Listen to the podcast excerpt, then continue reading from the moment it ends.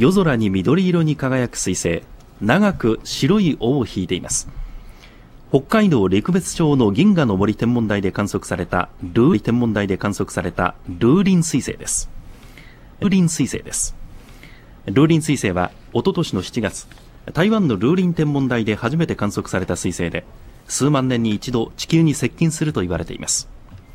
昨日から今日にかけて地球に最も接近していてこの前後の数日間は肉眼でもかろうじて見えるくらいの光を放つといいます。ルーリン彗星います。